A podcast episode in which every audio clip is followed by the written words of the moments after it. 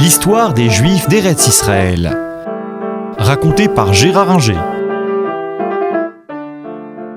Les années 1920 vont être euh, très favorables au foyer national juif en Palestine, parce que les Anglais tiennent leurs promesses, que le premier haut commissaire, comme je vous l'ai dit, Sir Herbert Samuel, est un juif euh, sioniste, que son successeur, sans être juif, sera également un euh, partisan euh, du foyer national.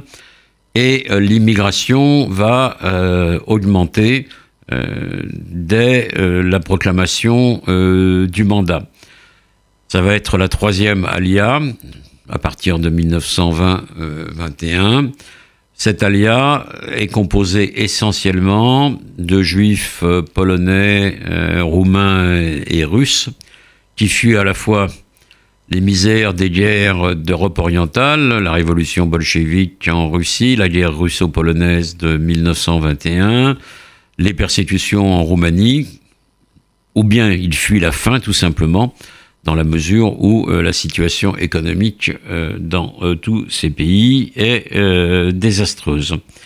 Ces nouveaux immigrants vont être formés d'ailleurs par le mouvement sioniste dans leur pays d'origine, notamment en Pologne.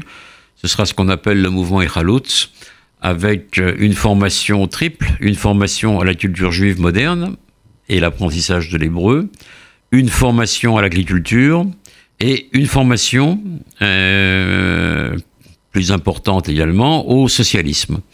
Donc, on va avoir là des gens relativement jeunes qui, dès leur arrivée euh, dans le foyer national juif et le mandat britannique, vont partir, soit dans des kibbutzim existants, soit pour créer euh, de nouveaux kibbutz.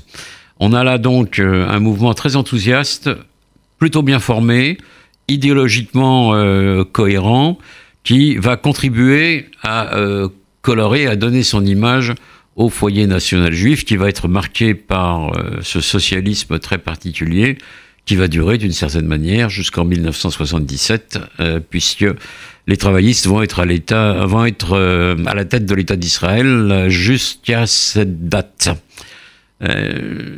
Cette euh, immigration euh, que certains Anglais commencent à trouver un peu envahissante permet également donc de développer euh, le pays et contrairement aux Malthusiens britanniques de l'époque, on a tendance à dire que plus il y a d'immigrants en Palestine, plus le pays se porte mieux. Il va y avoir à partir de 1924 une quatrième alia qui va être très différente des précédentes en 1924, euh, renforçant des lois déjà restrictives de 1921, euh, le Congrès des États-Unis limite considérablement l'immigration en provenance euh, d'Italie et des pays d'Europe de l'Est. Donc la plupart des juifs polonais, russes, roumains qui voulaient partir aux États-Unis, poursuivant le mouvement qui avait commencé vers les années 1880, eh bien, ne trouvent plus où aller vraiment et donc, beaucoup partent en, direction de la Palestine. Mais ce ne sont pas euh, des jeunes gens euh, férus euh, d'agriculture et épris de socialisme. Ce sont souvent des petits commerçants, des quelques juristes, des employés, des ouvriers. Et donc, leur préoccupation, c'est d'aller dans les villes et pas dans les kibbutzim. Donc, beaucoup s'installent à euh, Tel Aviv, d'autres vont euh, vers Jérusalem, mais il donne un essor réel à euh, Tel Aviv, alors qu'à Jérusalem, c'est l'époque où, en 1925, on fonde l'université hébraïque et où les intellectuels juifs de l'époque se rassemblent. Donc on a là un mouvement très différent et ce mouvement va connaître des difficultés en 1929, pour deux raisons. La première, c'est la crise de 1929 qui va toucher le mandat britannique comme euh, la plupart des pays de la planète euh, à partir de 1930.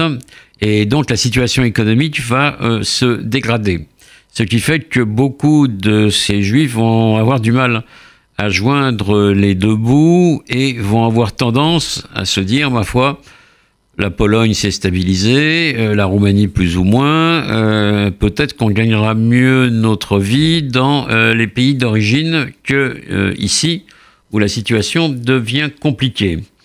et puis, les Arabes continuent à se méfier de cette immigration juive qui a augmenté de plus de 100 000 personnes entre 1920 et 1930, et donc en 1929, des émeutes euh, éclatent à Jérusalem euh, contre donc euh, les Juifs et surtout à Hébron où on dénombre 60 morts dans un pogrom en 1929. Cela aussi effraie les Juifs, même si le Yishuv, la communauté juive de Palestine, s'organise, la Haganah voit le jour pour protéger les Juifs. Euh, un groupe se forme également au sein de la Haganah, un groupe d'élite qui est le Palmar, qui sera fondé par Yitzhak Sadeh. on voit également apparaître de nouveaux kibbutzim se protégeant contre les Arabes. Mais beaucoup de Juifs ont peur et certains retournent euh, en Europe euh, parce que ils ont peur, ils ont du mal à joindre les deux bouts et ça, cela affecte euh, le Yishuv. Cela ne va pas durer très longtemps parce que à partir de 32 à peu près, on va voir arriver une immigration très différente.